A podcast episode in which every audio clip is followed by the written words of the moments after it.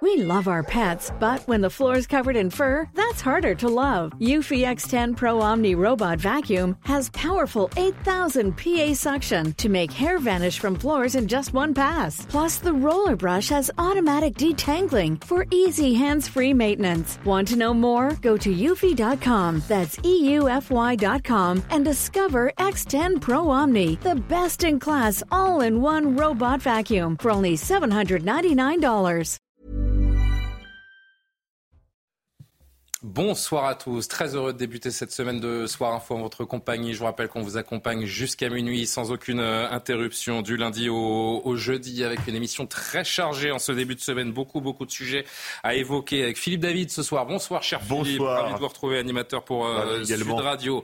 Jean-Christophe Couvier parmi nous. Bonsoir Jean-Christophe, secrétaire national unité SGP Police. Beaucoup de sujets sécurité et évidemment on sera attentif à ce que vous nous direz euh, ce soir comme d'habitude, j'ai envie de dire. Alexandre Devecchio, Bonsoir. en chef au Figaro. On est attentif, bien sûr, à ce que dit Alexandre chaque soir euh, en notre compagnie. De l'autre côté de la table, l'équipe euh, CNews, Amaury Bucco, pour les questions de police-justice. Un sujet euh, extrêmement choquant, important à, à évoquer euh, avec vous. On en dira plus euh, tout à l'heure. Karima Brick de la rédaction. Bonsoir, cher Karima. Bonsoir, Yann Usaï du service Bonsoir, politique Julien. de CNews. Merci à tous les six donc d'être euh, présents. On va pas perdre de temps, je vous le disais, parce qu'on a une actualité extrêmement chargée.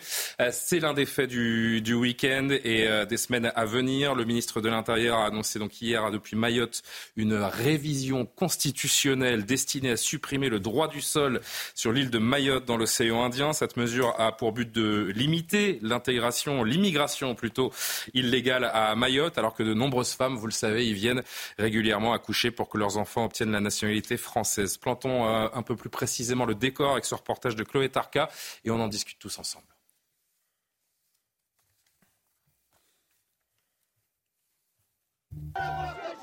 La pression est maintenue à Mayotte. Les barrages érigés depuis le 22 janvier paralysent toujours la circulation. Derrière moi, vous verrez, il y a une euh, ribambelle de voitures derrière qui attendent, espérant peut-être euh, passer, mais qui, ne vont pas passer aujourd'hui en tout cas. Et pour demain, nous attendons le document du ministre pour euh, voir euh, ce qu'il en, a- ce qu'il en sera. La visite express de Gérald Darmanin à Mayotte n'a pas pour l'instant débloqué la situation. Il a annoncé une révision de la Constitution destinée à supprimer le droit du sol. Une mesure pour enrayer l'immigration incontrôlée à Mayotte, mais les habitants ne sont pas satisfaits. Ils souhaitent des actions concrètes dès maintenant. Ce lundi, en déplacement à Rennes, le ministre de l'Intérieur a précisé le calendrier de cette révision constitutionnelle. Nous avons plusieurs moments de réforme constitutionnelle possibles, avec des convocations des parlementaires euh, à, à Versailles, qui se réunissent pour modifier la Constitution. Et là, il appartient au président de la République de choisir son moment, puisqu'il en discute avec les forces euh, politiques. Donc, pour répondre à votre question, c'est avant l'été, dans un projet de loi d'urgence. Gérald Darmanin a annoncé retourner sur l'île dans trois mois, quand le projet de loi sera prêt. Avant qu'on en discute en plateau et qu'on entende euh, quelques réactions politiques, notamment euh, aujourd'hui sur cette question du, droit du sol, je voudrais qu'on prenne la direction de, Mayotte où notre confrère euh, Eric Tegner est avec nous. Alors on dit qu'il y a un petit souci technique, on va aller le joindre dans, un instant. Peut-être euh, Alexandre pour, pour commencer et, Jean-Christophe Couvi, ça fait des mois, moi c'est ça que j'ai du mal à comprendre, c'est que ça fait des mois et on en a beaucoup beaucoup parlé sur cette antenne que l'opération d'ampleur a été lancée, cette fameuse opération Wambushu. Qu'est-ce qu'on en conclut, euh, vu l'état de la situation à Mayotte et ce cri d'alarme toujours plus grand de la part des, des C'est-à-dire qu'il n'y a eu aucun résultat de cette opération?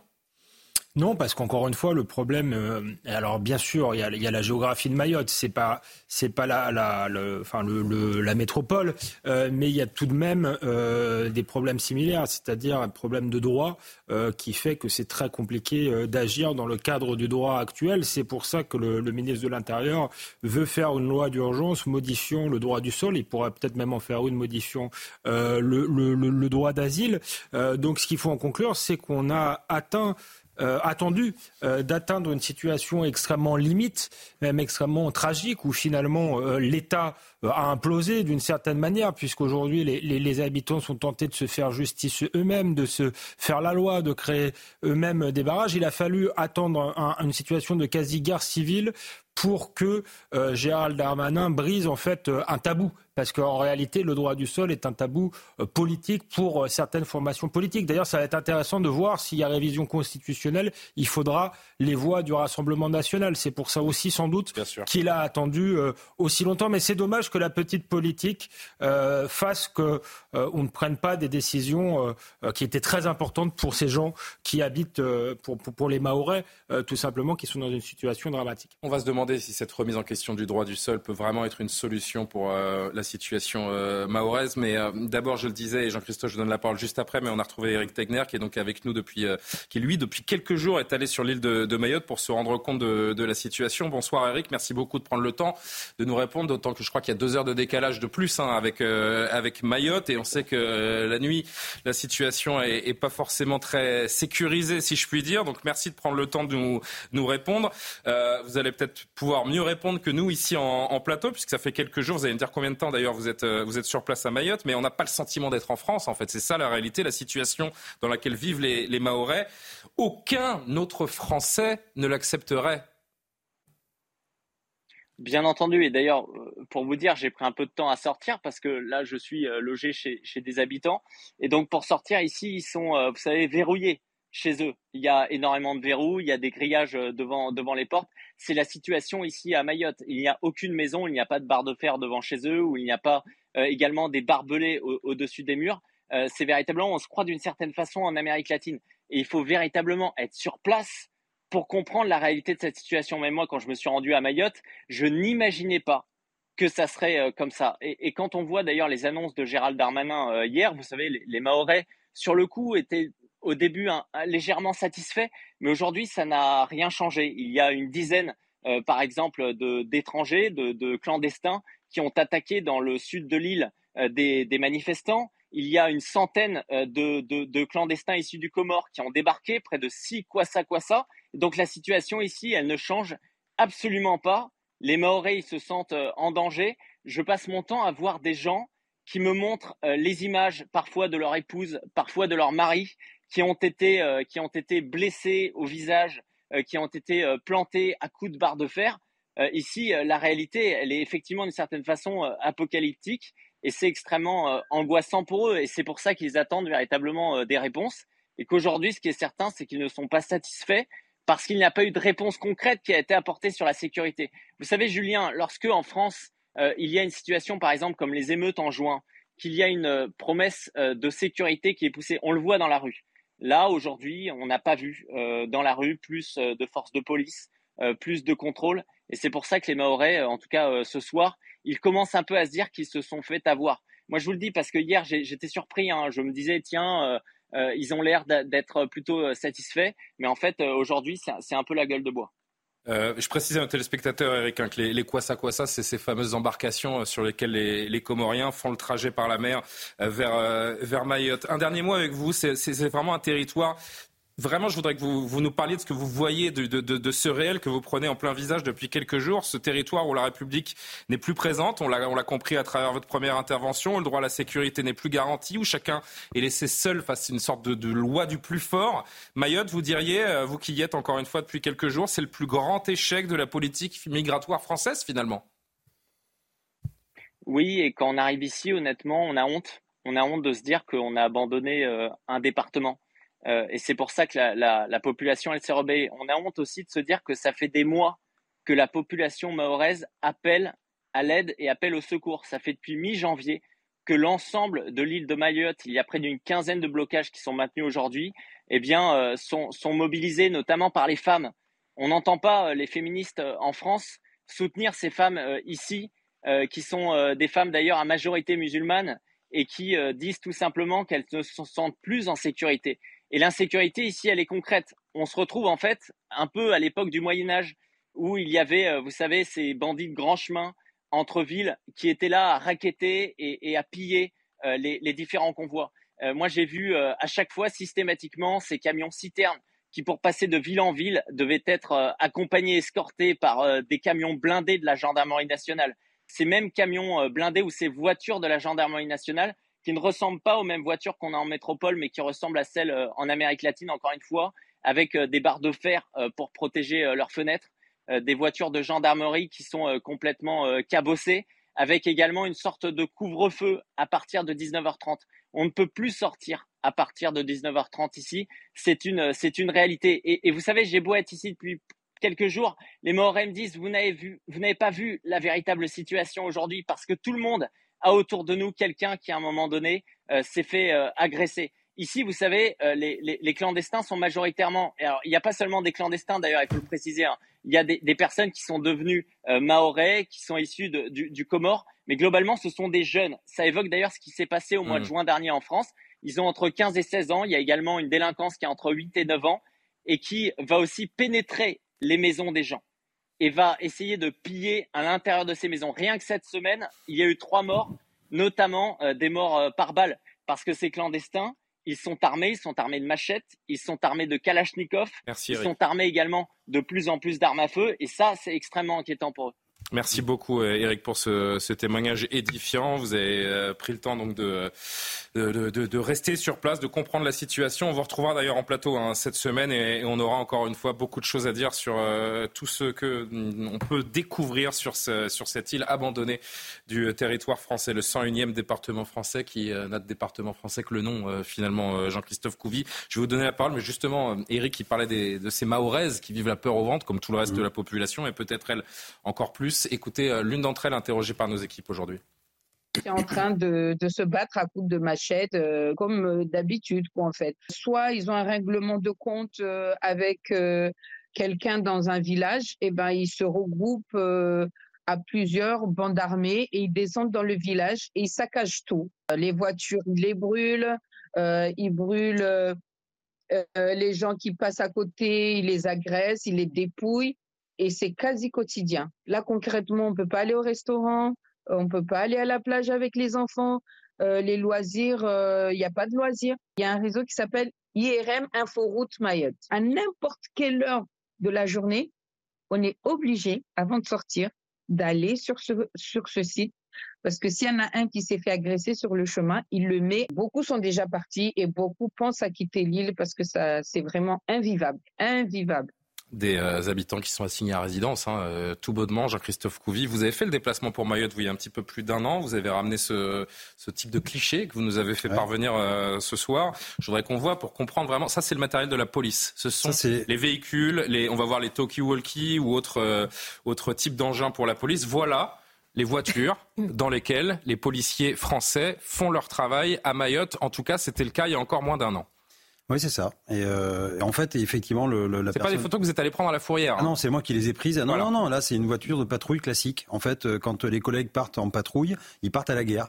Euh, ils emmènent euh, le lance-grenade. Ça, c'est les, les, voilà. Rafistolé, hein, rafistolé parce que le, matériel euh, se détériore très rapidement. On a l'impression que c'est des jouets bon tant pis pour les gamins. En fait, c'est nos radios et c'est le seul lien qui nous maintienne justement en vie. Comment maintenir la sécurité quand soi-même on n'a même pas les moyens de, on donne même pas les moyens à la police d'avoir du matériel décent et de quoi impressionné, j'ai envie de dire. Les... Parce que quand vous arrivez avec, euh, pardon de le dire comme ça, mais avec une fait, les voitures, euh, sur un, les voitures sur un lieu d'émeute, a priori, vous faites pas peur à grand Les voitures impactées, en fait, c'est des, ils appellent ça, les collègues appellent ça des galets. C'est-à-dire que tous les jours, dès que vous avez une patrouille de police qui passe, bah, les gamins prennent des cailloux, euh, des galets et les balancent sur les, sur les policiers. Donc, en fait, si vous voulez, dans, vous avez même des stocks de vitres en plexiglas parce qu'on est obligé de prendre de l'avance et tous les jours, on change les vitres.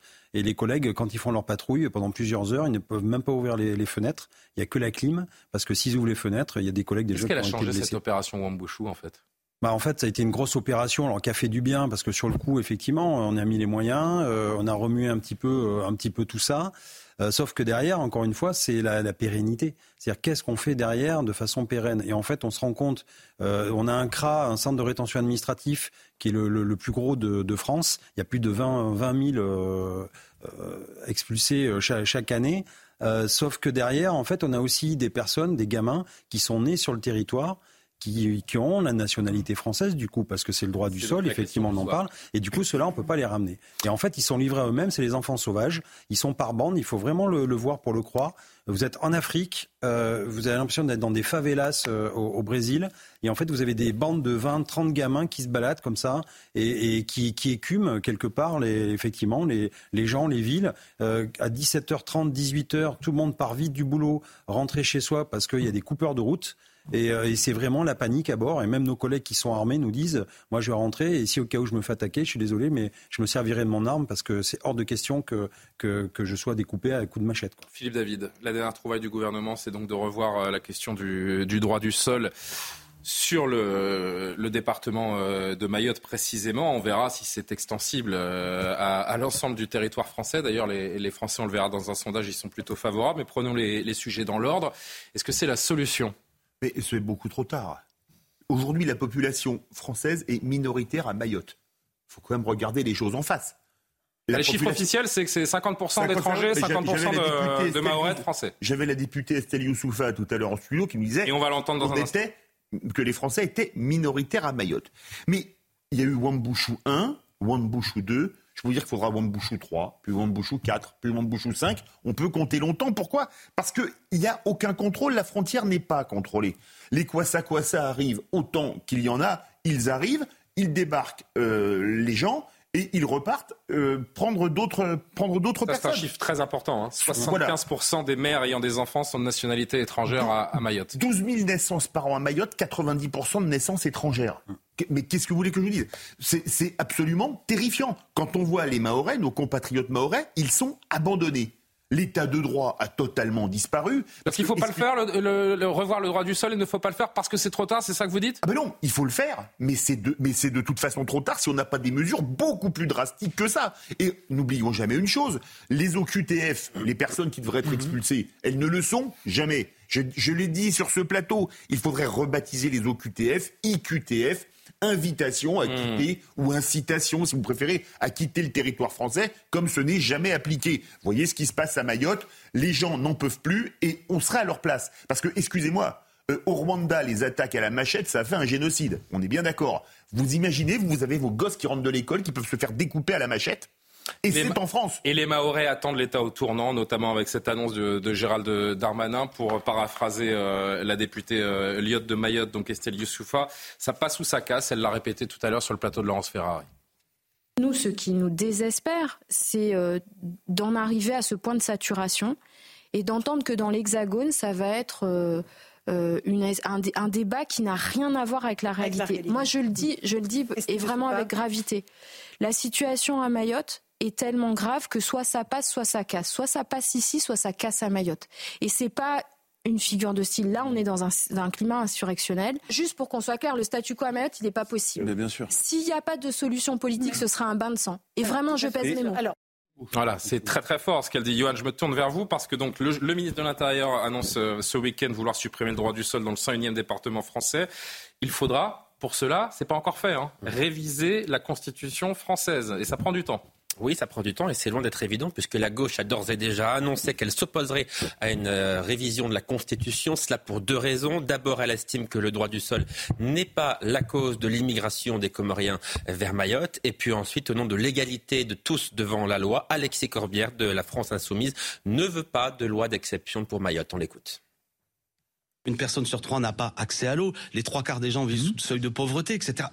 on parle de la France. Comment cela se fait-il qu'on laisse les gens dans cette situation de, de désordre? Et ça n'est pas en disant qu'on va remettre en cause le droit du sol, que les centaines de milliers de gens qui fuient éventuellement les Comores ne vont pas venir. Ça ne réglera rien. Donc, je termine. On détourne la conversation. C'est-à-dire que quand euh, on fait croire aux Français que le problème n'est pas euh, le, les, les, inégalités qu'il y a autour, le problème n'est pas la situation indigne dans laquelle on, a, on place les habitants de Mayotte, mais c'est uniquement dans une espèce d'attraction, comme je l'entends dire, que le gens, la personne qui quitte les Comores ne quitte pas son île pour essayer de vivre mieux, mais il quitte son île pour le rêve de devenir français, pour ses enfants, ses petits-enfants. Ça ne marche pas comme ça.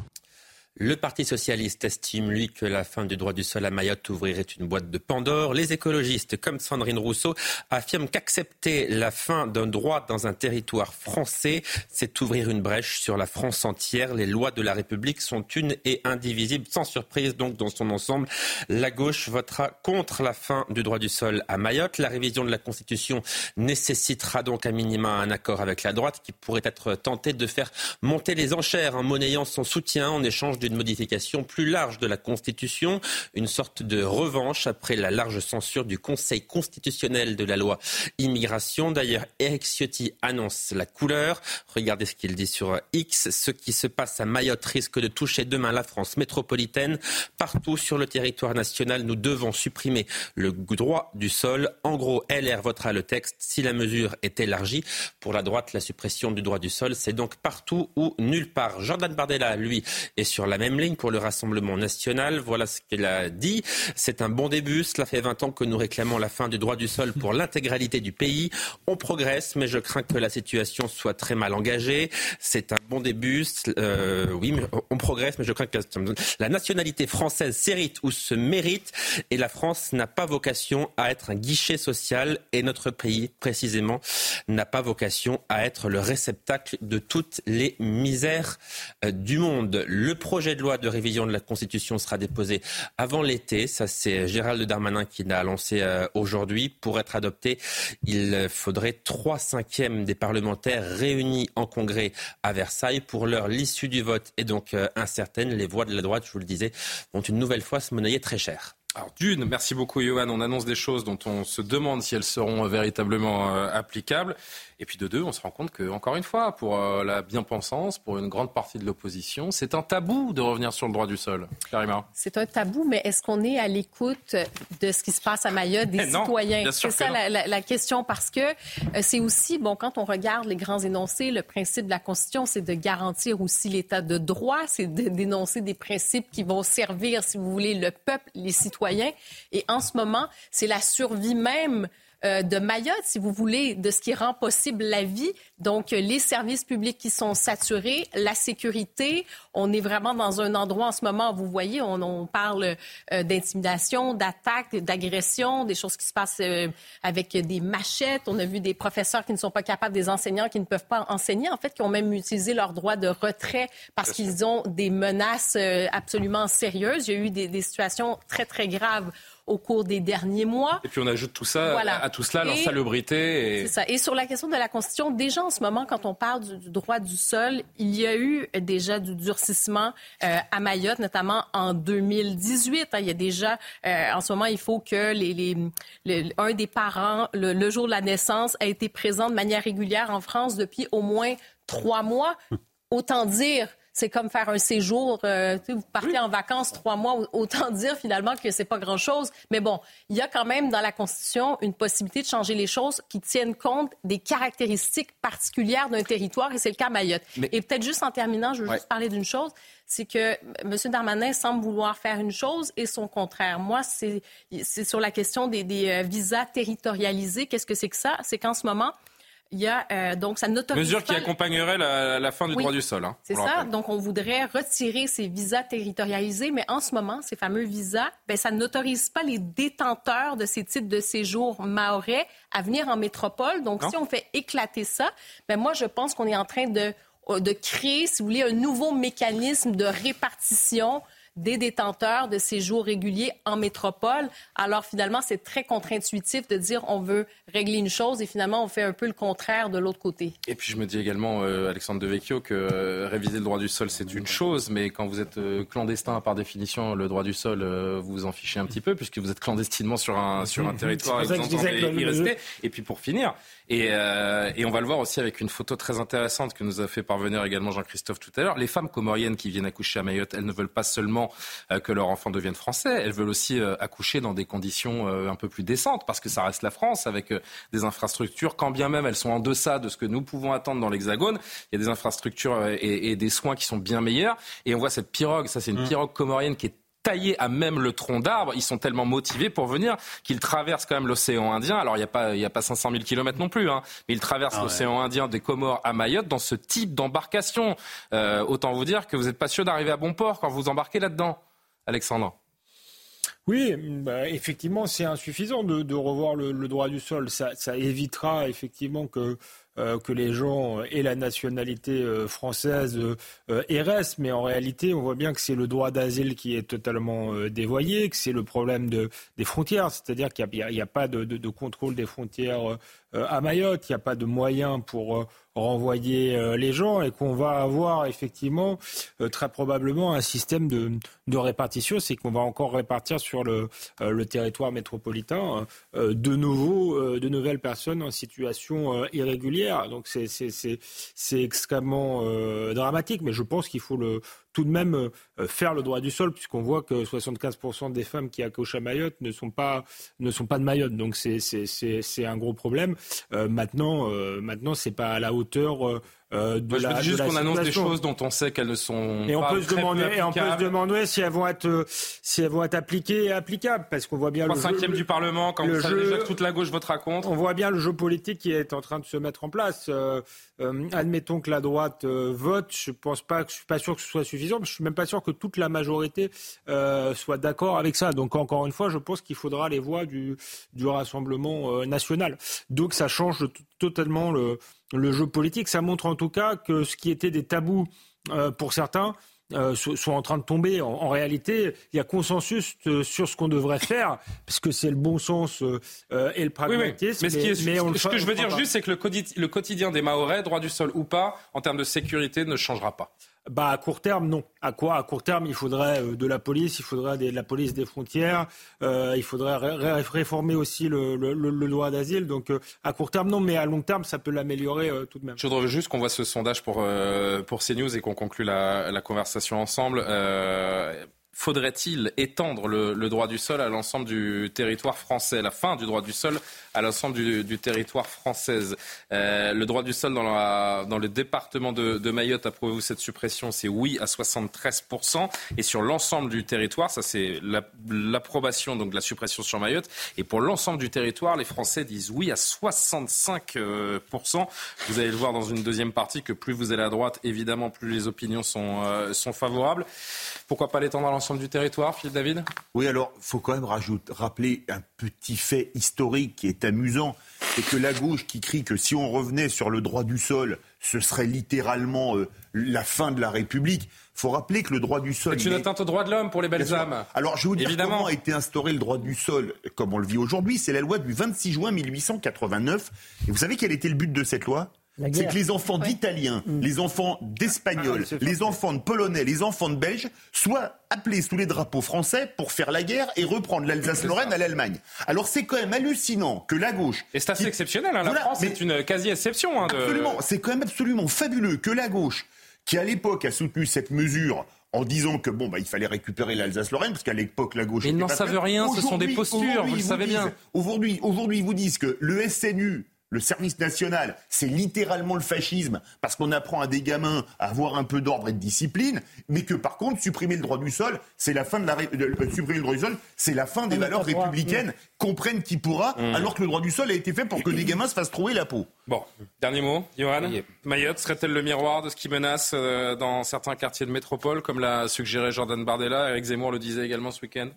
Bon, on n'en est pas là quand même parce que ce qui se passe là-bas est sans commune mesure avec ce que nous connaissons sur le non, territoire. mais si on n'arrive pas à mettre l'ordre dans un département de 300 000 euh, habitants, euh, c'est vrai qu'on aurait du mal à le faire dans un hexagone de 68 millions. Oui, mais si vous voulez, la situation géographique euh, fait beaucoup dans ce que connaît Mayotte quand même. Donc on ne peut pas comparer les deux, ça, ça n'est pas raisonnable et ça n'est pas réaliste de comparer la situation à Mayotte et la situation en, en, en métropole. néanmoins, il n'y a pas 50 solutions pour que les Maoris retrouvent une vie euh, à peu près décente dans un délai non pas court mais moyen. C'est d'expulser.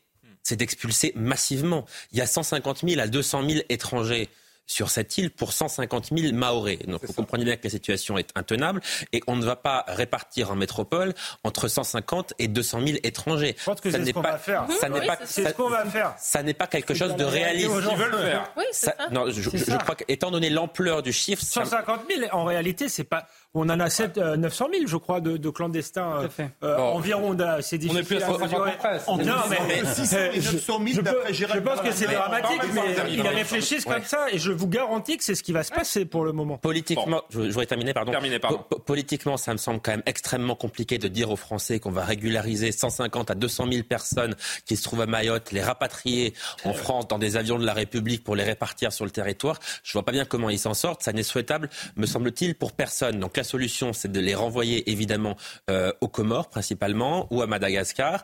Et si euh, les Comores et Madagascar refusent de reprendre leurs ressortissants, eh bien écoutez, on arrête l'aide au développement. Parce que je vous rappelle quand même qu'en 2019, la conférence de Paris a alloué 4 milliards d'euros au développement des Comores. Euh, ils ne peuvent pas vouloir de notre argent et ne pas vouloir reprendre leurs ressortissants. ça n'est pas raisonnable. Le, gouvernement comorien est peut-être l'un des plus corrompus, naturellement. L'argent qu'on leur donne, c'est pas pour développer. justement, raison de plus pour arrêter cette aide au développement qui ne va pas directement à la population. Et je me souviens des mots qu'on a entendus d'Estelle Youssoufa il y a un instant pour, euh, pour conclure. Le gouvernement qui serait bien inspiré d'agir, de mettre en place peut-être ce droit du sol ou des mesures euh, bien plus drastiques parce que ça va finir, et je ne fais que reprendre les mots de Madame Youssoufa, dans un bain de sang sur place si ça continue. Les Maorais n'en peuvent plus. Voilà où nous en sommes. Johan a, raison sur le fond. Euh. Ah, Johan a raison sur le fond, mais techniquement, je pense qu'on est trop dépassé pour le faire pour faire ce que vous dites, expulser des gens, il faut aller les chercher. Ils ont des machettes, ils n'ont pas l'intention d'aller euh, euh, tranquillement dans l'avion euh, revenir d'où ils viennent. Donc malheureusement, je pense que c'est dans les tuyaux de, de, les, de, les, rapatrier en métropole. Une colère ici dans, dans l'Hexagone qui pourrait se raviver également très prochainement, celle des agriculteurs. Le président de la République, on l'a appris ce soir, va rencontrer les représentants des agriculteurs cette semaine, alors que Gabriel Attal, lui, va recevoir la FNSEA et les jeunes agriculteurs demain à Matignon. Le syndicat majoritaire a prévenu hein, hier qu'il envisageait une reprise des actions si les récentes annonces du euh, Premier ministre ne sont pas suivies d'effets concrets d'ici le Salon de l'agriculture. Rendez-vous le 24 février euh, à la porte de Versailles à Paris. Euh, lisons ensemble ce que disait donc le patron de la FNSEA ces dernières heures. On veut voir des décisions concrètes qui se voient dans les exploitations. Personne n'a intérêt à nous balader parce que s'il n'y a pas de rendez-vous, à la fin, on, reviendra. On la réaffichera cette déclaration dans, un instant. Je voudrais qu'on entame la conversation. Une première question avec, euh, avec Frédéric Arnoux avant de, de, faire une pause pour le journal. Bonsoir Frédéric Arnoux, merci beaucoup d'être présent avec nous, vice-président de la FDSEA euh, Île-de-France. Entre ce que vous attendiez, si je comprends bien, et ce que vous avez réellement obtenu, il y a un delta grand comme ça? Oui, c'est exactement ça. En fait, ça fait des années euh, qu'on nous balade. Tous les ans avant le salon, on nous fait des promesses. Et puis une fois le salon passé, tout passe à l'as. Euh, aujourd'hui, c'est bon, on, a compris, on n'est plus naïf. Donc en fait, euh, maintenant, il va falloir que les promesses d'amour se, transforment en vraies preuves d'amour. Euh, donc on va être très vigilant. Aujourd'hui, force est de constater depuis la fin des barrages que rien n'a avancé, puisqu'en fait, au bout de dix jours, ou après toutes les réunions dans les préfectures où les réunions de simplification ont eu lieu, et les, tous les points de simplification sont remontés dans les ministères depuis plus d'une semaine, on voit toujours rien sortir. Euh, on sent bien euh, la mauvaise volonté du gouvernement de vouloir avancer sur ces sujets. Donc, d'une, il va falloir que d'ici le salon, ça avance, mais il va pas falloir que ça s'arrête une fois le salon terminé. Euh, ça, c'est sûr. Un peu de patience, vous dit Marc Fesneau, le ministre de l'Agriculture. On l'entendra dans un instant et vous répondrez à ce qu'il a dit cet après-midi. donc, mais si vous le voulez bien, on marque une très très courte pause. On fait un point sur l'actualité avec Barbara Durand et on poursuit cette interview.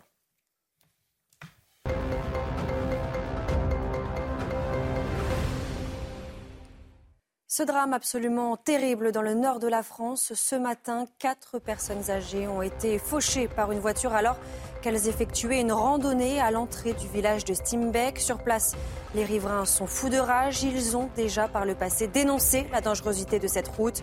Le conducteur du véhicule âgé de 51 ans a été placé en garde à vue.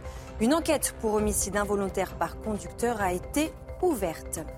Le procès de Pierre Palmade aura bien lieu cette année. Le parquet de Melun l'a confirmé aujourd'hui. Pour rappel, le 10 février 2023 en Seine-et-Marne, le comédien avait provoqué un accident de la route alors qu'il était sous l'emprise de stupéfiants. Dans la voiture d'en face se trouvait une jeune femme qui a perdu l'enfant qu'elle portait lors de la collusion. Enfin, deux otages israéliens détenus à Rafah libérés la nuit dernière après une opération commando d'Israël. Vous le voyez sur ces images. Ils retrouvent leurs proches dans un hôpital près de Tel Aviv. Les deux hommes sont des argentino-israéliens âgés de 60 et 70 ans. Ils avaient été enlevés le 7 octobre dernier. La semaine dernière, le Premier ministre israélien avait ordonné à l'armée de préparer une offensive sur cette ville du sud de Gaza. Merci beaucoup, Barbara. Rendez-vous tout à l'heure pour un, nouveau point euh, actualité. Frédéric Arnaud, toujours avec nous, vice-président de la Fédération euh, des agriculteurs d'Île-de-France. Merci encore d'être présent. Je vous le disais, le ministre de l'Agriculture a un message pour vous. Écoutez-le. Un décret, ça ne se fait pas sur un coin de table, ça se fait sérieusement, sinon on va se le faire taper euh, au niveau juridique. Donc on aurait l'air ridicule. Quand il faut changer la loi, il faut faire la loi. La loi, ça ne se fait pas non plus en trois jours. Donc on est en train aussi d'agrémenter la loi d'orientation agricole de sujets de simplification. La simplification, c'est parfois détricoter ce qui a été écrit dans la loi, c'est parfois faire de la réglementation, euh, de la déréglementation, et c'est parfois de retrouver de la cohérence entre les règlements, ce qu'on est en train de faire par exemple sur la réglementation sur la haie. Donc c'est ce travail qu'on fait. Euh, euh, on s'y est attelé il y a moins de 15 jours. Euh, on a déjà beaucoup avancé en moins de 15 jours et je vous assure que dans 15 jours, on aura diablement avancé. En tout cas, on aura fait en un mois ce qui n'a pas été fait peut-être en 30 ans. Ça mérite la patience peut-être. Excellente remarque de Jean-Christophe Couvier à ma droite. Un décret, si, si, ça peut se faire en trois jours, demandé au président de la République après la réforme des retraites. Euh, blague à part et parenthèse refermée, Frédéric Arnaud, qu'est-ce que vous répondez au ministre Marc Fesneau? Déjà, euh, moi, les postures et les, démarches de communication, euh, bon, c'est bien beau, c'est bien, mais en fait, c'est pas comme ça que ça se traduit concrètement. Donc, de la patience, j'entends qu'il va en falloir, mais en fait, euh, on attend quand même des réponses assez rapidement. Moi, je vous le dis franchement, je vois pas comment en un mois ils vont faire. Hein. C'est sûr que rien que dans le département de l'Essonne, on a fait remonter plus de 150 points de simplification. Alors, vous imaginez qu'à l'échelle nationale, c'est bien, c'est bien plus complexe. Mais soyons concrets, Frédéric euh, Arnoux. Je, suis désolé de vous interrompre, mais soyons concrets. Sur la fin des normes, notamment, toujours rien sur l'exception agricole qu'on nous a annoncée. Où est-ce qu'elle est? Est-ce que ça, par exemple, bah ces, deux, annonces-là, vous avez eu des avancées, des choses concrètes? Non, mais il y, a zéro avancée. Je vais vous donner un exemple très précis. Euh, moi, je suis céréalier sur la filière betteravière. Aujourd'hui, on attendait euh, d'avoir un retour sur l'interdiction d'un phytosanitaire qui s'appelle les néonicotinoïdes qui objectivement euh, ne résout pas un problème de fond, sauf qu'aujourd'hui il est interdit. La filière betteravière est au bord de tomber et euh, on nous explique qu'on ne peut pas revenir dessus parce que ce n'est pas populaire. Mais est-ce que ce sera populaire le jour où on fera manger du sucre aux Français qui viendra du Brésil et de la déforestation amazonienne? Le problème, c'est qu'aujourd'hui, on est face à nous un gouvernement qui fait d'abord passer le côté populiste avant de faire passer l'intérêt général de la nation. Et en fait, ça, c'est un vrai problème parce que euh, ça nous conduit dans des situations d'impasse où on met en difficulté un paquet de filières. Là, c'est le sucre, mais c'est aussi, aussi, la cerise, c'est aussi le volaille, c'est aussi. Voilà, il y a plein de filières qui sont au bord de tomber, mais sauf qu'on mangera toujours du sucre, de la volaille ou de la cerise en France. Sauf que ça viendra de n'importe où. Et aujourd'hui, on ne veut pas revenir sur ces décisions parce que c'est pas populaire. Frédéric Arnoux. Frédéric Arnaud, demain réunion à Matignon. Cette semaine, on n'a pas le jour exact, je crois que c'est mercredi, mais ce n'a pas encore été officialisé. Si c'est officiel, c'est mercredi avec le président de la République. Donc mardi Matignon, demain Matignon, mercredi l'Elysée. La sentence va être lourde si vous n'obtenez pas de garantie bah, ce qui est sûr, c'est que le salon va pas se passer comme il se passe les autres années. Ça, c'est sûr et certain. Euh, parce que bon, déjà aujourd'hui, on n'a pas de visite. Comment il va se passer le salon de l'agriculture si vous n'obtenez rien? Il est clair que la venue du président de la République le samedi matin euh, pour l'inauguration, euh, ça c'est sûr que ça va être agité, ça, c'est sûr et certain. Euh, Aujourd'hui, je peux pas dire comment ça va se passer, mais c'est sûr et certain que ça se passera pas dans les conditions habituelles. et puis, je pense qu'il y, a des ministres, notamment le ministre de l'écologie, qui prend des positions à l'encontre trois jours après la fin des blocages, à l'encontre de l'agriculture et à l'encontre des annonces faites par Gabriel Attal. Ça montre un peu dans quel dynamisme on est au sein du gouvernement. Et c'est clair que euh, lui, en l'occurrence, ne sera pas le bienvenu.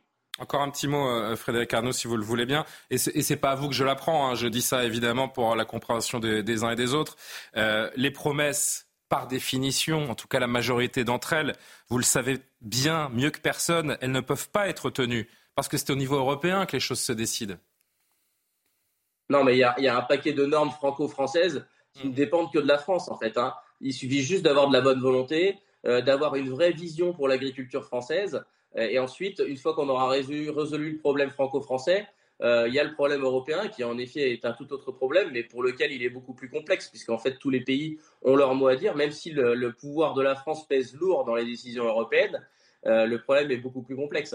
notamment le problème des clauses miroirs aux frontières de l'Europe, objectivement, c'est de la poudre aux yeux ces histoires-là. Donc il est clair que les problèmes européens sont beaucoup plus compliqués. Mais nous, agriculteurs, on est pro-européens. Enfin, sortir de l'Europe, sincèrement, ça serait la plus grosse erreur. Seulement, on veut mieux d'Europe, euh, plus d'Europe, mais mieux d'Europe, avec des vraies normes communes à l'ensemble des agriculteurs européens. Un dernier mot vraiment, et en, quelques secondes, si vous le voulez bien. Il y a un risque euh, ce soir pour que dans les jours, les semaines qui viennent, les, autoroutes euh, françaises ou des lieux stratégiques soient de nouveau bloqués par les agriculteurs français? Sincèrement, on, va voir déjà ce qui se passe là dans les prochains jours.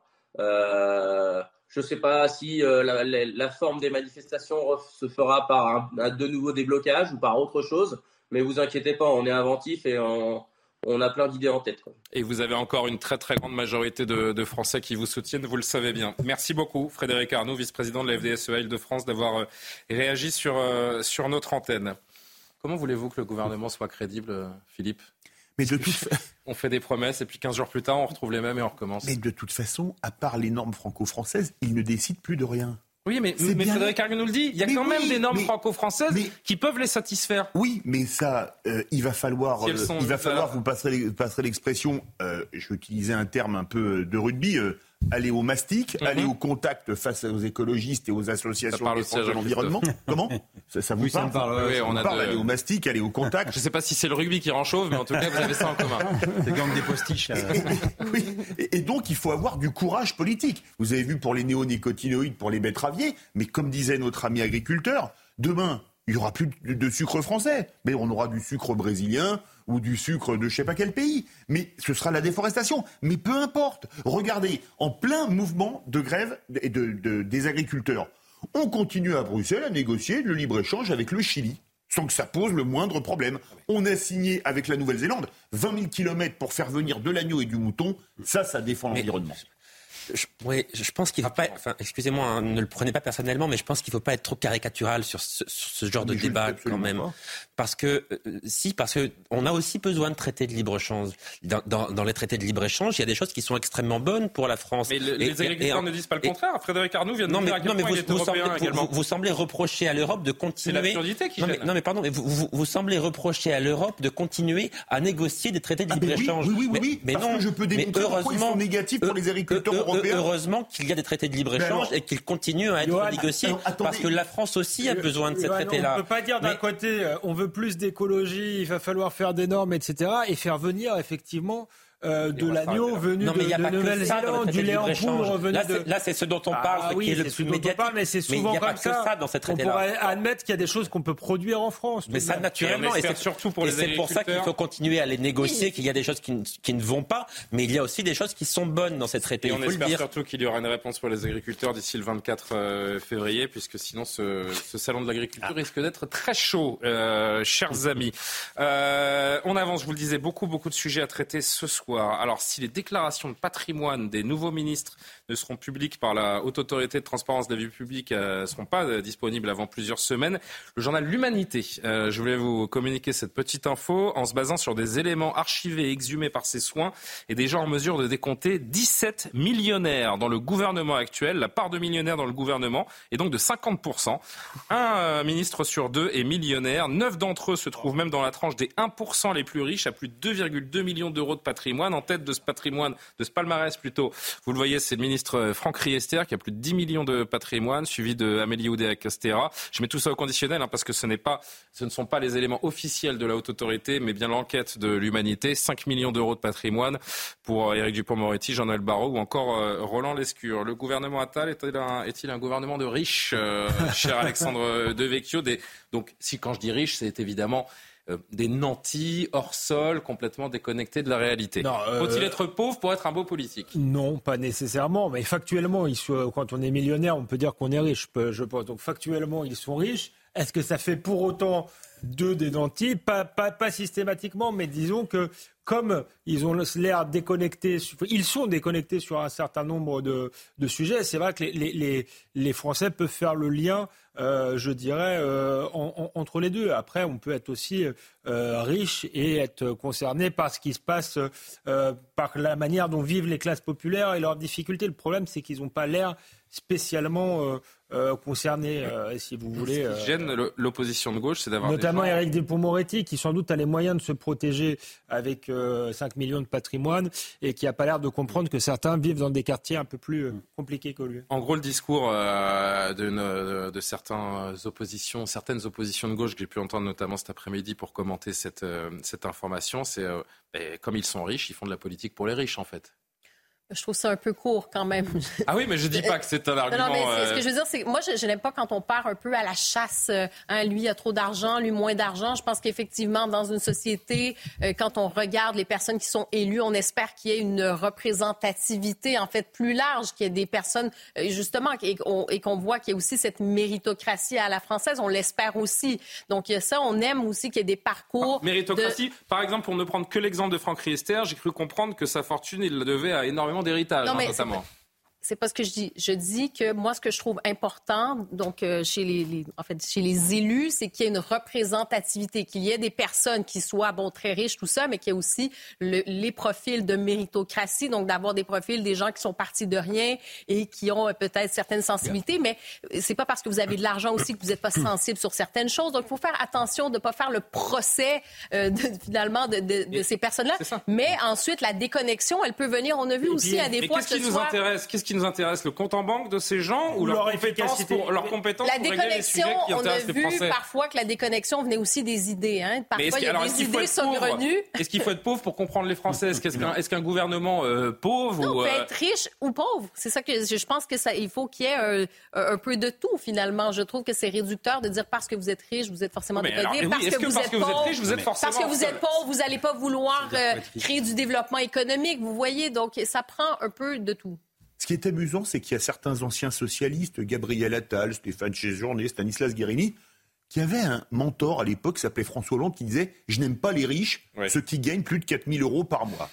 excusez-moi, quand on voit les patrimoines. je ne sais pas si François Hollande n'a jamais été le mentor de Gabriel Attal. En tout cas, ils ont partagé des idées politiques à un moment. Même parti Nous sommes d'accord, mais mentor, je suis franchement, sûr. Franchement, François Hollande qui disait Je n'aime pas les riches qui gagnent 4000 euros par mois, il fréquentait personne qui gagnait moins de 10 000. Alors effectivement. Euh, Certes.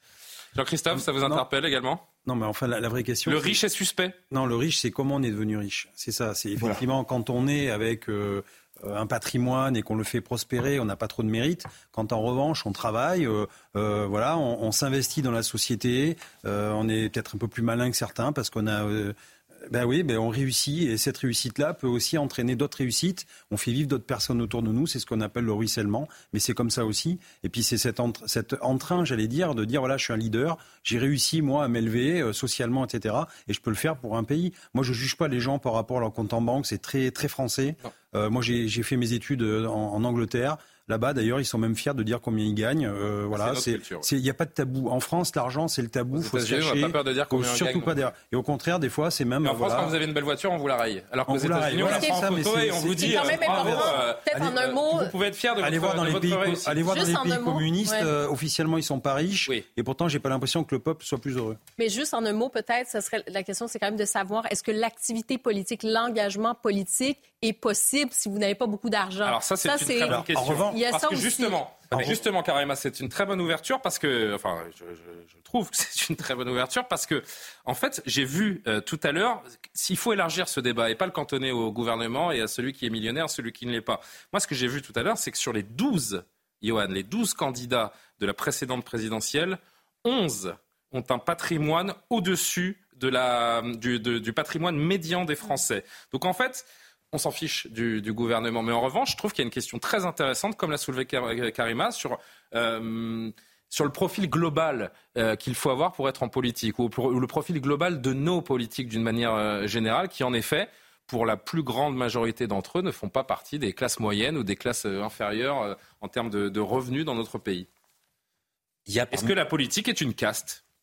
Il y a parmi les députés de plus en plus de députés qui sont issus de la classe ouvrière, de la classe moyenne. sur, les, sur, les, 12 candidats, 11 ont un patrimoine supérieur à la moyenne.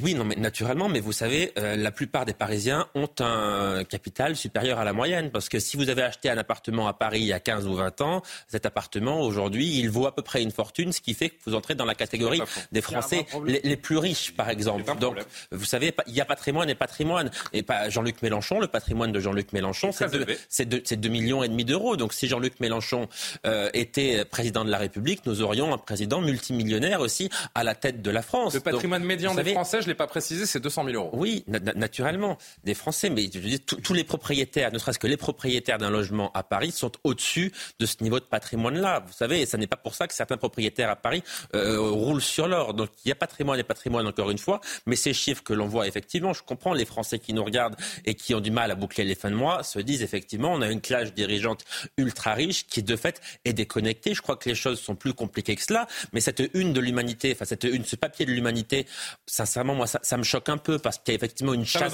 une, chasse aux riches. C'est mal, c'est mal d'avoir de l'argent en France. Eh bien non, non, non, ça n'est pas mal d'avoir de l'argent. C'est même plutôt bien parce qu'on fait prospérer l'économie, parce que ça peut montrer aussi une forme de réussite. Et puis si on a hérité de cette, cet argent-là, ça n'est pas une honte non plus. Vous savez, en France, on a le droit d'hériter. C'est quelque chose qui est légal, ça n'est pas interdit. On Ils paye, justement profiter de leur héritage pour ne rien faire ou se la couler tous, comme on, dit. on paye même beaucoup, de s'engager politiquement. On paye même beaucoup d'impôts sur les droits de succession. Donc moi, je me fiche de savoir comment Franck Riester a obtenu ces 10 eh ben, millions d'euros de patrimoine. Sincèrement, ça ne nous regarde pas. Cela ne nous regarde non, non, pas. Ça, non, non, ça, ne nous regarde pas. Il nous manque c'est un, débat, c'est un débat malsain et, il y a beaucoup d'autres problèmes dans ce pays qu'on va avancer. Juste un mot. Si, les gens réagissent vivement, et ça n'a pas toujours été le cas, on dit souvent les, les Français sont envieux, c'est pas vrai. S'ils réagissent vivement, c'est aussi parce que les hommes politiques apparaissent extrêmement incompétents. Il faut se souvenir que Georges Pompidou venait en Porsche, à, Matignon. Ou à ah l'Élysée, et ça ne choquait personne parce qu'il avait d'excellents euh, résultats. Il faisait prospérer le pays. Là, le problème, c'est que ce sont des gens qui ne font plus euh, prospérer le pays et qui sont plus en phase avec le sujet. On, ne gagne pas d'argent en faisant de la politique. Franck Riester n'a pas gagné 10 millions d'euros en faisant de la ah, politique. au contraire, quand, on est à ce niveau-là de patrimoine, qu'on s'engage en politique, on perd de l'argent, hein, je vous le dis. Enfin, Jean-Luc Mélenchon, que je sache, n'a jamais travaillé. Et donc le patrimoine que vous avez évoqué il y a Ah non, ça, d'accord. Il l'a peut-être hérité. Il a acheté un appartement il y a 40 ans. Regarde pas. C'est un Autre sujet, autre sujet, et on en a parlé la, semaine dernière, on voulait absolument faire le, faire le suivi de cette affaire. Vous savez que les agressions de soignants sont en augmentation sur l'ensemble du territoire. C'est un fléau dont on parlait la semaine dernière euh, avec cette information, vous savez, de la, section de SOS médecins de Toulon dans le Var qui a décidé de ne plus se rendre désormais dans, dans certains quartiers face à des incivilités et des violences de plus en plus nombreuses contre les soignants. On se dit et je regarde notamment Jean-Christophe Couvi, on se dit que la réponse de la justice doit être euh, dissuasive. Euh, eh bien, c'est sûrement pas la dernière décision de justice euh, en date qui pourra influer sur ce phénomène, cher Jean-Christophe. N'est-ce pas, euh, docteur Jean-Yves Olivier? Merci beaucoup. On s'était promis de vous donner rendez-vous euh, donc aujourd'hui avec le, le, jugement qui a été prononcé dans votre affaire. Bonsoir et merci d'être avec nous. Je vais, je vais remontrer à nos téléspectateurs et, et c'est avec votre permission que je le fais les images de votre visage au mois d'août dernier après une violente agression suite à une visite médicale à Nice. Ça avait ému énormément de Français. Votre agresseur a donc été jugé aujourd'hui. C'est pour cela que euh, nous voulions vous témoigner chez nous ce soir. Et il a été condamné à une peine de six mois avec sursis probatoire pour une durée de trois ans, comprenant, je cite, une obligation de soins psychiatriques, une obligation de vous indemniser et une interdiction de contact avec vous. docteur, une question évidemment très simple. Comment avez-vous accueilli cette décision de justice aujourd'hui? Cet homme ne dormira pas donc une seule nuit en prison après vous avoir fait autant de mal. Eh ben, c'est une décision tout à fait bienveillante vis-à-vis de cet individu et qui n'est pas très bienveillante vis-à-vis de moi, parce que moi, j'ai failli, je croyais mourir ce jour-là, je croyais qu'il allait me tuer, cet individu. Donc je pense que quand même c'est une action très grave et qui aurait mérité quand même une sanction un petit peu plus dissuasive, comme vous dites. Vous avez été choqué émotionnellement. Comment avez-vous vécu? Vous étiez présent à l'audience? Non, je n'étais pas présent parce que je n'avais pas envie de, de reparler de cette, On peut le cette période qui difficile psychologiquement pour moi. Euh, c'est sûr que quand on a cru mourir pendant quelques instants, on, on a du mal à se remettre. Malgré tout, j'ai pas envie de penser à ça. Comment est-ce que vous avez vécu ces derniers mois, justement, en attendant le, de, le jugement? Est-ce que vous avez, euh, on peut l'imaginer d'ailleurs, euh, modifié un petit peu votre façon de travailler? Vous avez plus de crainte de, de vous ah. déplacer pour consulter, par exemple? D'ailleurs, est-ce que, est-ce que vous consultez toujours à domicile, d'ailleurs? Je consulte toujours à domicile, mais je prends beaucoup de précautions. Euh, je suis en relation directe avec la, police de toute façon pour l'appeler en cas d'urgence. Et puis, je fais très attention, effectivement, euh, aux gens que je, que je, vais consulter, absolument. Donc, je ne consulte plus comme je faisais avant. Vous pensez, que une... vous, pensez, que la peine qui a été prononcée aujourd'hui va, va, dissuader d'éventuels autres patients qui voudraient, euh, pour une raison ou pour une autre, s'attaquer à leurs soignants? Bon, je ne pense pas. Je pense qu'il il, n'a pas, il, ne subit pas de peine. Le sursis, c'est que c'est rien du tout. S'il ne, pas, ne fait pas de prison, c'est comme s'il n'avait pas été condamné. Voilà. Vous diriez qu'on l'a presque encouragé à recommencer aujourd'hui? Euh, En tout cas, je ne pense pas que ça soit dissuasif. Hmm. Je ne pense euh, pas que ça encourage, mais ce n'est pas dissuasif. Docteur Olivier, vous êtes, euh, avec tout le respect que je vous dois, vous êtes un médecin de, grande expérience. est-ce que, ah vous diriez, est-ce que vous diriez que le, le rapport des patients à leurs soignants s'est dégradé ces dernières années? Est-ce que vous l'avez vécu vous-même? Et, si oui, pourquoi? Est-ce que vous, vous êtes capable de poser, pardon hein, du, jeu de mots, un diagnostic sur ça? Je pense que dans une société où on, ne respecte la notion de respect n'a plus trop cours. Voilà, en général, on ne respecte plus l'autorité, on respecte moins les médecins, moins les maires, euh, etc. Donc, euh, c'est un problème peut-être d'éducation ou de société en général, oui. Je ne connais pas vraiment l'origine, mais je constate qu'il n'y a plus de respect. Merci beaucoup, euh, docteur. En tout cas, on constate que malgré tout ce qui vous est arrivé, votre vocation, votre passion euh, de soigner les, gens est toujours présente. Et, euh, pour ça, on peut, on peut vous, saluer et vous, dire, et vous dire un grand bravo. Merci beaucoup. C'est moi, moi, qui vous remercie d'avoir témoigné. On vous souhaite bien du courage et de continuer à, à consulter le plus longtemps possible. Jean-Christophe Couvi. C'est terrible, c'est terrible de, se dire que cet homme, je crois qu'il a eu, j'ai oublié de lui redemander, hein, mais monsieur a eu sept points de suture au, visage, il a été défiguré. Que dire, bien sûr, du traumatisme de ce monsieur de presque 80 ans qui a été sauvagement agressé? La réponse pénale et la sévérité qui doit aller pour dissuader ce genre de méfaits n'est toujours pas au rendez-vous. Comment est-ce possible? Qui a dit euh, la prison, c'est l'exception? Madame Belloubet. Oui. voilà, qui maintenant est ministre de l'Éducation nationale. Donc bientôt, ça va être la culture et l'écriture, c'est l'exception. Non, mais euh, je, à part tes faites, euh, dans tous les domaines, la, justice. alors c'est compliqué de se prononcer parce que un, on n'a pas assisté effectivement à l'enquête. Même si je, je, reconnais que c'est hyper, euh, hyper violent et ça, ça laisse des traces psychologiques. Euh, pour ceux qui n'étaient pas avec nous la semaine dernière, Monsieur contrôlait un, un, arrêt de travail, hein, et c'est pour, ça que c'est pour ça qu'il y a eu un peu mal entre les deux et que ça. Que en France, on a l'individualisation de la peine, c'est-à-dire qu'on regarde la biographie de, de, de, la personne accusée, on regarde si c'est un primo délinquant, si c'est un récidiviste, il y a une gradation de, de, la peine, et après effectivement, les magistrats prennent aussi en, en, leur âme et conscience des sanctions, et les sanctions, de toute façon, ne, ne vont jamais, euh, j'allais dire, réparer complètement euh, malheureusement, euh, ce, que, ce que les victimes ont ressenti, euh, c'est jamais assez fort pour les victimes, ça c'est une constante. Après, effectivement, la prison, c'est l'exception. Ça, c'est des circulaires qui ont été donnés. Même s'il avait été condamné à six mois de prison ferme, il ne les aurait pas fait. Voilà. Donc en fait, là, j'allais dire, la justice lui dit, monsieur, ce que vous avez fait, c'est grave. On vous laisse quand même une chance de vous réhabiliter. Euh, vous avez une épée de Damoclès pendant trois ans, et si vous faites une bêtise, bing, ça tombe, vous ferez les six mois. Mais en fait, les six mois, il ne les fera pas.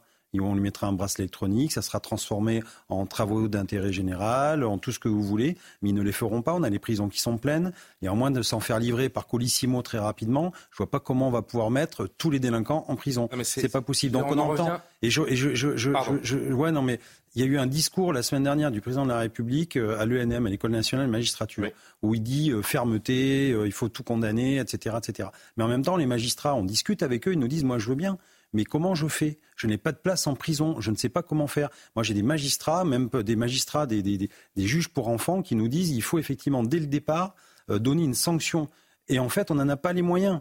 Alors, et ces, magistrats-là, ils sont majoritaires. C'est pas ceux qui vont la fête de l'humanité. Hein. Hmm. C'est vraiment les magistrats euh, qui sont majoritaires et qui nous disent mais nous, on veut bien. Et on ne doit pas justement euh, laisser. Euh, il faut tout de suite sanctionner et il faut, il faut éviter justement qu'on devienne multirécidiviste. Mais dès le départ, il faut être ferme. Et en fait, ils n'en ont pas les moyens. J'ai le sentiment qu'on tourne en rond sur tous les sujets. C'est-à-dire qu'on était avec un agriculteur il y a un instant, on parle de sécurité, on parle d'immigration, et à chaque fois, Philippe, on pourrait se faire le même constat, c'est-à-dire que ceux qui nous gouvernent, ceux qui décident, prennent des décisions inverse à ce que la population attend. Six mois avec sursis, c'est une grande dureté. Rappelez-vous celui qui a traîné un de vos collègues sur 20 mètres 35, heures. de travaux d'intérêt général. c'est vrai que là, on peut dire que six mois avec sursis, la, justice a été d'une dureté implacable. C'est le bagne, hein, bien sûr. C'est du second degré, vous avez compris. Mais comment voulez-vous, comment voulez-vous que ceux qui roulent à 5 à l'heure trop vite sur une autoroute déserte se prennent un flash et sont sanctionnés, alors que six mois avec sursis, on va pas raconter n'importe quoi, c'est zéro sanction. Mais Sa Majesté magnanime, il a supprimé les, points hein, pour les excès de moins de 20 oui, km hein. oui, c'est de moins de 10, je crois. Moins de 10, pardon. Moins de 10. non, mais comment voulez-vous que les gens croient encore en la justice? Ah ben. Comment voulez-vous que les gens croient encore en l'état de droit à Mayotte à Et jusqu'où va-t-on aller si on n'apporte pas une réponse ferme, surtout? C'est ça.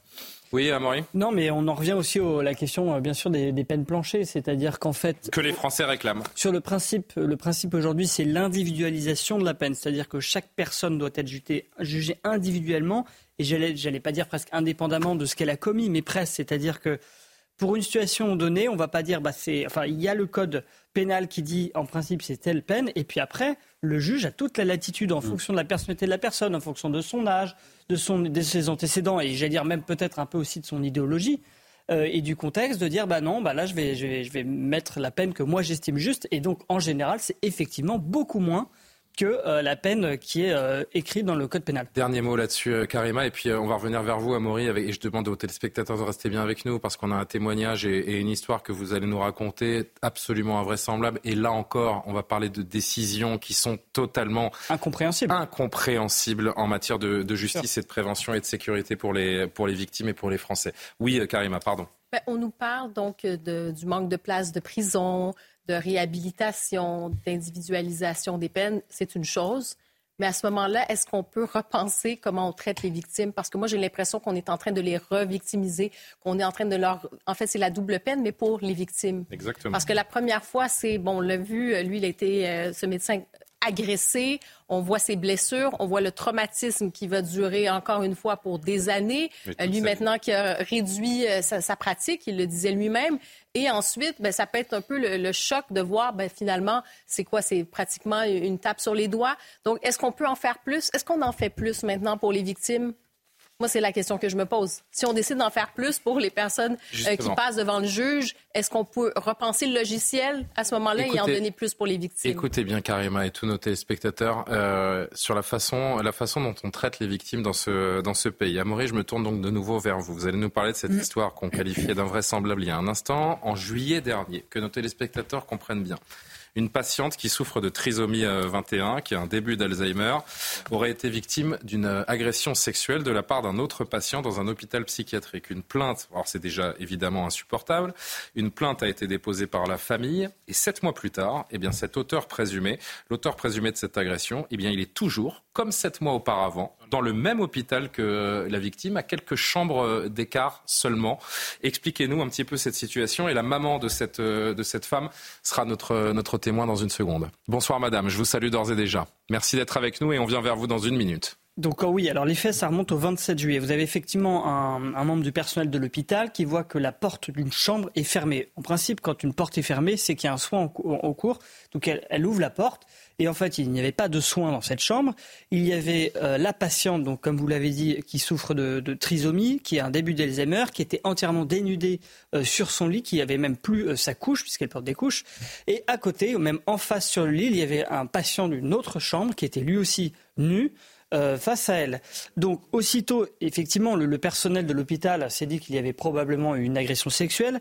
La mère de la patiente, la patiente qu'on va appeler Anita, a aussitôt été prévenue. Euh, l'hôpital a fait remonter quand même l'information.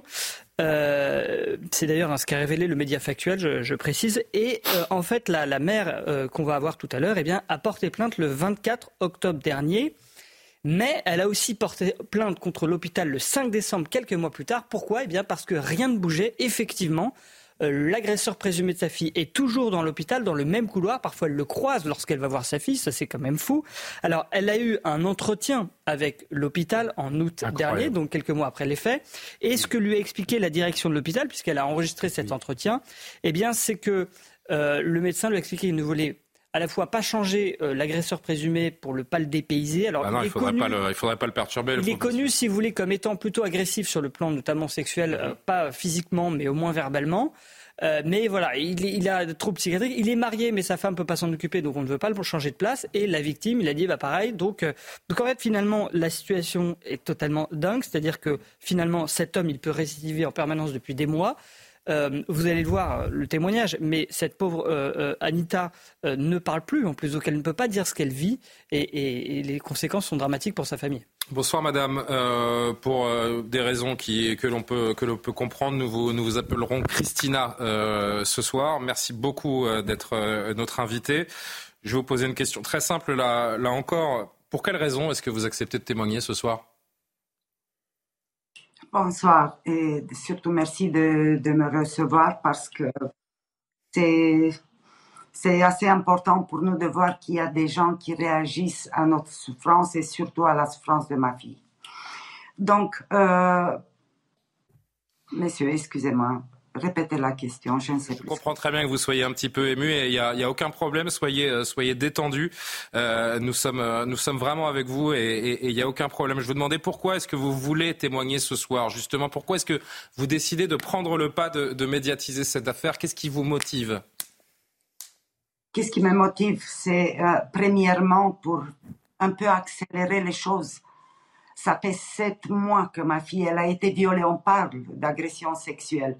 En réalité, c'était un flagrant délit de viol. Mais je sais que ces mots-là, on n'aime pas les entendre. Mais excusez-moi, je l'ai dit tel que ça s'est passé et que ça m'a été relaté. Donc, euh, d'abord, je porte plainte pour que tout le monde comprenne euh, notre problème. Euh, notre fille, elle est hospitalisée. Hôpital à laquelle nous l'avons confiée pour des soins sur lesquels je tiens quand même à dire que nous sommes contents des soins médicaux, de l'attention que son médecin traitant la traite. De ça, nous sommes contents. Mais en même temps, cet espace cet espace est un espace que nous considérons qu'il est sécurisé, hmm. que notre fille est en sécurité là. Et ce n'est pas vrai. Euh, cette, euh, cette sécurité, euh, les soins, c'est bien, mais où est la sécurité Sécurité individuelle, là je parle de ma fille, mais aussi la sécurité collective. Ma fille a été agressée par cet individu, mais il y a d'autres personnes sur le même étage, des grandes fragilités beaucoup plus âgée que ma fille. Et je m'interroge, où est la sécurité? Comment elle va, madame euh, Comment elle va, votre fille, aujourd'hui? Est-ce qu'elle a, des, est qu'elle a des séquelles? J'ai cru comprendre qu'elle ne, elle ne s'exprimait pas. Est-ce qu'elle s'exprimait Elle, s'exprimait avant ce, cette agression? Et elle a cessé de s'exprimer ou, vous aviez déjà un, un, souci pour communiquer avec elle avant? Euh, on avait, disons que ma fille ne s'exprimait pas couramment plus, je vais dire. Elle ne s'exprimait plus de la même manière depuis à peu près euh, deux ans, on va dire. Mais vous avez là une question qui m'oblige, excusez-moi. Euh, j'ai un peu refait dans ma tête l'historique. ce problème, c'est qu'il a été attrapé en flagrant délit le 27 juillet mais euh, en remémorant, en me remémorant et en revoyant comme un film ma fille et plus que seulement dans ma tête, euh, je me rends compte, et je l'ai exprimé ça au médecin, je crois que ces viols ont commencé bien là avant. Et depuis ce moment, je pense, mais maintenant, ayant, euh, ayant connaissance par eux-mêmes, de ce qui s'est passé, ça m'explique beaucoup, beaucoup des choses par rapport au changement d'état de ma fille. elle, ne elle ne marche plus, elle ne réagit plus. Voilà. Mais on, a bien compris, Amaury nous l'a expliqué il y a, un instant, euh, l'hôpital qui dit que cet homme, il est toujours, il est toujours présent parce que euh, il faut préserver son, équilibre et que lui aussi est un, patient atteint de troubles euh, psychiatriques. Mais mais je veux dire, chacun autour de cette table, et je pense que tous les gens qui nous regardent devant leur télévision se disent, mais ils ne peuvent pas être dans la même aile, ils ne peuvent pas être à quelques chambres d'intervalle. Cet homme, il a agressé sexuellement cette jeune femme, il l'a traumatisée euh, durablement. Et quand vous êtes en face à face avec la direction de, l'hôpital, on arrive à vous regarder dans les yeux et à vous dire, Madame, c'est comme ça, cet homme va rester à quelques mètres de votre fille, que ça vous plaise ou non? Non, monsieur, non. Non. Euh, dans cette, vous avez l'enregistrement, certes, il est long, mais si vous écoutez l'enregistrement, donc, euh, ils disent clairement que... Euh, alors l'enregistrement, parce que euh, nos téléspectateurs ne savent pas de quoi on parle, l'enregistrement c'est un entretien que vous avez eu avec la direction de l'hôpital. Hein. En, août. En août dernier. C'est ça. Pardon de vous avoir avec je vous laisse poursuivre. Trois personnes. J'ai été convoquée initialement, j'ai eu connaissance que je dois voir un médecin. Je me suis dit, bon, je vais voir un médecin. Et au final, cinq minutes presque avant que je rentre dans l'hôpital pour cet entretien, je viens d'apprendre qu'en fait, ils sont trois. Et qu'en fait, c'est une directrice d'hôpital, plus encore une personne, je ne me rappelle plus sincèrement, de Ambroise Paré. Et dans ce moment, ça a été un instinct de survie ou quelque chose, euh, peut-être l'expérience. Je me suis dit, mais pourquoi je ne suis pas venue, pourquoi ils ne me l'ont pas dit, pourquoi je ne suis pas accompagnée par quelqu'un? Je suis euh, une femme qui a au-dessus, au-delà de 70 ans, euh, j'ai aussi mes maladies et, ma souffrance. Et donc, j'ai essayé d'enregistrer. J'étais même pas sûre de ce que je fais. J'étais pas sûre que ça va rendre. Quoi qu'il en soit, dans cet enregistrement, durant cette euh, réunion, euh, j'apprends que cette personne, euh, on m'a parlé plus de cette personne que de ma fille. Et donc, il vient de Chardon-Lagage d'un hôpital psychiatrique. Il souffre de tout trouble psychiatrique. Et en fait, ce qui m'a été dit, c'est qu'il est désinhibé. Voilà. Désinhibé, oui. Voilà. Hmm. Et on m'apprend par ailleurs que ma fille n'est pas sa première supposée victime. Incroyable. il y a deux autres, il y a eu dans le temps deux autres victimes supposées, mais rien n'a été probant. Voilà. Qu'est-ce que vous attendez de la justice ou de, l'hôpital à présent? En quelques mots, madame, si je puis me permettre. S'il vous plaît. La première des choses, c'est euh, de faire leur devoir premier de protéger ma fille, de protéger en éloignant définitivement l'agresseur, pas sur un autre étage, parce que lui, il peut se déplacer comme moi, comme vous. Donc, euh, et deuxièmement, faire reconnaître quelque part, c'est pour ça que je, je vous remercie de m'avoir invité, de faire reconnaître qu'une femme handicapée mentalement reste quand même une femme qui ressentent elle aussi pareillement une agression sexuelle. Ce n'est pas parce qu'elle est handicapée, elle n'est pas une plante, elle ne végète pas, même si elle ne parle pas. Bien sûr. Donc, euh, de la laisser continuer sa petite, excusez-moi, misérable vie. On essaye de la remonter. Et puis, reconnaître surtout, puisqu'on parle des lois et de justice, reconnaître aussi son état de choc post-traumatique. Parce qu'on a la tendance de me dire, Madame, vous savez, si elle est comme ça, c'est parce que sa maladie a progressé certainement. Hmm. Donc, tout est mis sur le dos. Or, là, on est dans un choc post-traumatique. Et je le fais aussi, pas seulement pour elle, je le fais aussi pour toutes les femmes handicapées et les hommes aussi, il ne faut pas croire, hospitalisés ou en structure d'accueil. Et puis, ce que j'attends de l'hôpital, l'hôpital, je, je, voudrais une réponse. Est-ce qu'il y a, moi je suis, euh, vous m'entendez, je, voilà, euh, je ne lis pas la presse, mais est-ce que l'hôpital, euh, selon moi, l'hôpital n'a pas vocation de se substituer aux prisons? Bien sûr. Voilà. Merci, madame. dans on dit que si il le met dehors, il va arriver en prison. Leur certitude. Quel est le problème? C'est terrible. C'est terrible la situation que vous vivez et on comprend, euh, le dépit qui est, le vôtre et cette, euh, grande colère que l'on, ressent à travers aussi euh, cette grande émotion qu'il y a dans votre voix. Merci beaucoup, madame.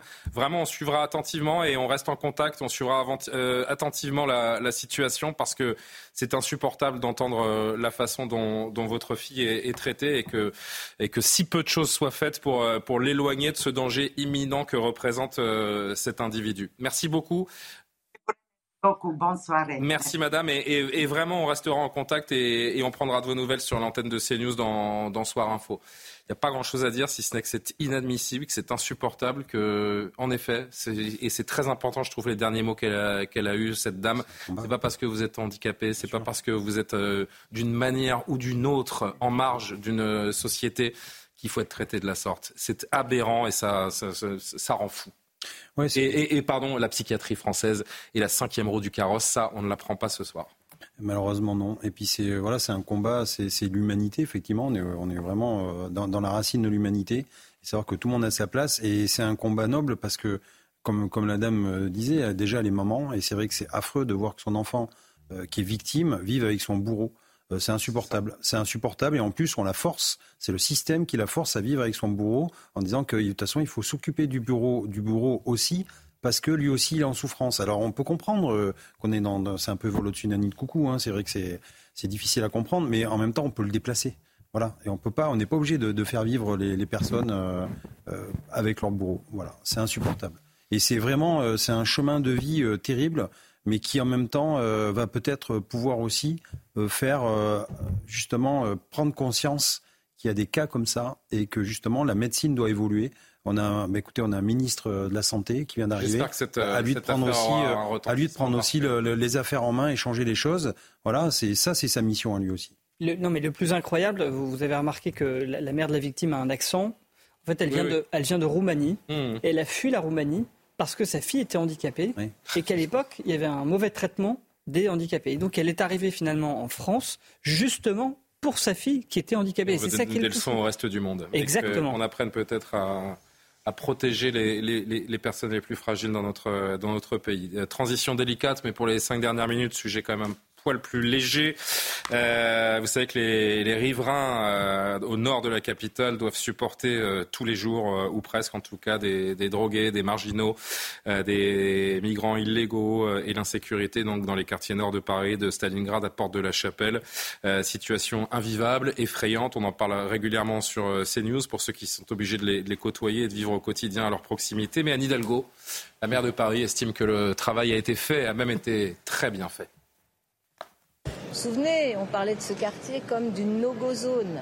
Ça nous avait amené d'ailleurs à réagir assez violemment parce que tout ça n'était pas euh, non plus euh, très juste vis-à-vis des habitants. Mais nous nous sommes engagés à faire changer les choses et aujourd'hui nous avons la démonstration que le changement est possible. Vous avez utilisé une belle expression. Une belle expression. Il fallait que ce quartier ait un peu ses Champs-Élysées, sa tour Eiffel, son symbole. On peut revenir là-dessus parce que je trouvais l'expression très jolie. Ah oui, c'est d'ailleurs euh, les gens nous ont pris un peu pour des fous euh, quand on a avec Eric euh, dit la porte de la chapelle, la rue de la porte de la chapelle, ça sera comme les Champs-Élysées, ça doit être très très beau. Certains n'y croyaient pas du tout. On s'est beaucoup fait moquer aussi sur ces expressions. Et en fait, aujourd'hui, moi, je suis tellement heureuse quand j'entends les habitants eux-mêmes le dire. Je vais vous dire, elle a fait rire tout le monde. Mais elle a fait rire tout le monde sauf sauf ceux qui habitent Porte de la Chapelle. je, voudrais juste, Alexandre, vous proposer deux images pour qu'on comprenne elle, elle a fait 20% à la présidentielle. Je, voudrais juste, Alexandre, avant que vous preniez la parole, qu'on comprenne bien à quel point les Champs-Élysées et la Porte de la Chapelle, en effet, se, ressemblent et peuvent jouir du même prestige. Hein, Alors, où sont les Champs-Élysées? J'ai du mal à savoir où sont les Champs-Élysées et où est la Porte de la Chapelle. Attendez, aidez-moi, aidez-moi parce que j'ai du mal à... J'ai du mal à trouver si c'est l'image de droite ou l'image de gauche, les Champs-Élysées, parce que je. Peut-être qu'elle veut dire que les. les Il y a vraiment une confusion là. Mais... un jour, ça va ressembler à la porte de la chapelle. C'est peut-être ça qu'elle a. Non, mais je crois que. Il y a quand même des gens qui ont le talent de se raconter des histoires. Non, mais je, crois qu'Anne Hidalgo, à l'époque, il y avait les peintres surréalistes. Elle, elle vit dans le surréalisme permanent. Je me rappelle quand elle avait rencontré Klitschko, le maire de Kiev, en lui disant qu'après les bombardements russes, quand on reconstruirait, l'urgence était de faire des pistes cyclables. Ce qui est quand même quelque chose de surréaliste quand une ville est sous les bombes. Pense qu'on est d'accord là-dessus. Écoutez les habitants de la Porte de la Chapelle qui disent merci à Madame Hidalgo. Je suis arrivée il y a une semaine, du coup. Et euh, je suis arrivée, j'ai vu le quartier, j'ai vu les lieux, j'ai vu les tentes dans la rue, j'ai vu un SDF sur le pas de ma porte en caleçon qui m'empêchait d'ouvrir la porte. J'ai donné mon préavis le lendemain. Présence policière, oui, elle est là, tous les jours. Mais c'est simplement pour l'arena. C'est pas pour. Euh, Ça rassure un peu les riverains, bien sûr. Mais le, but, c'est d'arriver donc à terme pour les JO. Point à la ligne. tout, tout ce qui est fait au jour d'aujourd'hui, c'est pour les JO. Et ce sera pire après les JO. Pourquoi est-ce qu'elle va pas vivre à Hidalgo, porte de la Chapelle, si c'est le nouvel Eldorado? Son loyer est trop cher peut-être là-bas. Non mais c'est. D'ailleurs, on va, on va la rajouter au Monopoly. Voilà. mais là, on n'est plus dans le déni, c'est incroyable. c'est de la folie. C'est un monde parallèle. le monde parallèle de. de... Quand on entend la vie des riverains, alors oui, il y a des choses qui ont été faites. On va pardonner les chiffres. Euh, il y, a, il, y a, eu beaucoup de contrôles. Il y a, y a peut-être un petit peu moins de dealers dans, dans, certains quartiers. On a, on a bien su cacher la, la misère, en effet, pour ce qui arrive dans, dans six mois. On pourrait avoir un petit peu plus d'humilité. Hein. Euh, surtout quand on entend l'avis de, de ces riverains. Le premier avis qu'on a entendu, hein, cette jeune femme qui est venue s'installer euh, une semaine plus tôt, qui au bout d'une semaine a envoyé son préavis au propriétaire tellement euh, elle était dégoûtée de la situation. Bon, l'humilité, ça n'est sans doute pas ce qui caractérise le plus Anne Hidalgo. Ça, on l'a bien remarqué depuis quelques années maintenant. Mais ce qui est frappant et ce qui caractérise Paris, en revanche, c'est la dégradation de cette ville. Euh, mais pas seulement du quartier de la Porte de la Chapelle. Si on parle des Champs-Élysées qui sont censés être la plus belle avenue du monde ou euh, représenter vraiment la beauté de Paris, etc. Ah, c'est dans ce sens-là qu'elle a voulu mais dire. c'est ce que je disais. c'est que oui, c'est que les, les, Champs-Élysées ressemblent de plus en plus à la Porte de la Chapelle. D'accord, alors là oui, merci madame. Il suffit d'aller sur les Champs-Élysées pour voir qu'il y a des pickpockets un peu partout, venus des pays de l'Est, que les forces de l'ordre connaissent évidemment bien puisque ce sont toujours les mêmes, des mineurs isolés, etc. Il n'y a pas pour autant de drogués, de, de, de, de, dealers de crack. De... Non, j'entends Les Champs-Élysées, c'est pas encore ça, soyons honnêtes aussi. Non, mais euh, aller sur les Champs-Élysées euh, à 3 h du matin, un, un week-end, euh, c'est de prendre un risque. Et je ne suis pas certain qu'il y ait beaucoup de femmes seules qui s'aventurent sur les Champs-Élysées un soir, euh, la nuit très tard. Et puis nettoyer la porte de la chapelle, c'est bien, mais si c'est pour que ce soit 200, 300 mètres plus loin. Hmm. Je, je, je, vais vous dire, hier, j'étais, pour des raisons privées qui n'intéressent personne, du côté de la porte de la Villette. J'ai encore des, des, flashs euh, dans les yeux de ce que j'ai mmh. vu euh, sous les ponts, euh, sous le périph' porte de la Villette. C'est la cour des miracles. Ouais. C'est insupportable pour les gens qui vivent au quotidien là-bas. Bah, moi, les collègues qui bossent tout le temps, je peux vous dire que c'est compliqué. Moi, dans ma carrière, j'ai fait, j'ai travaillé la Goutte d'Or dans le 18e et on allait faire des sécurisations porte de la Chapelle. Bah, ça a toujours été des endroits pas très sécurs, hein, on va dire. Mais il y a quelque temps, on nous a dit aussi que le 93, c'était la Californie. Oui. Et d'ailleurs, les Américains étaient jaloux parce qu'on a une chose qu'eux n'avaient pas, c'était le RER. E Et ça, pour eux, c'est waouh, le RER, e c'était fantastique. Non, non, mais euh, blague mise à part, c'est vrai que c'est c'est quand même fou d'essayer de, de, faire croire aux gens qu'en fait, euh, ils ont la chance d'habiter là et que c'est extraordinaire et que c'est voilà. Je vais vous dire, on va, on va pour moi c'est pitoyable. On va se régaler dans six mois. Tous ah oui, les gens qui veulent quitter Paris, mais restez, restez, oui. ça va être génial. C'est Anne Hidalgo qui le dit. Alors croyez-la, écoutez. Ça va durer ensemble. Paris va être magnifique. Ne partez pas cet été. Ne partez pas, ça va être une connerie. Restez. Ça va être absolument incroyable ce que vous allez oui, en plus on a acheté des places à 30 000 euros oui. pour la finale du 100 mètres, donc on va se régaler, ça va être super. Merci les amis, on n'a plus le temps. C'était euh, non, on voulait se faire plaisir avec euh, avec Madame Hidalgo. Merci d'avoir été avec nous. Soir Info qui revient évidemment euh, demain soir. L'édition de la nuit ce soir c'est en compagnie de Michael Dos Santos. Je rappelle oui cette information extrêmement euh, importante avec ce QR code qui va s'afficher euh, sur votre sur votre écran. je rappelle que tous les programmes, les infos, les chroniques sont à retrouver sur l'appli CNews pour ceux qui ne l'auraient pas encore téléchargé. Donc le QR code qui s'affiche le permet à l'aide de votre smartphone. Faites-le et euh, comme ça on sera avec vous 24 heures sur 24.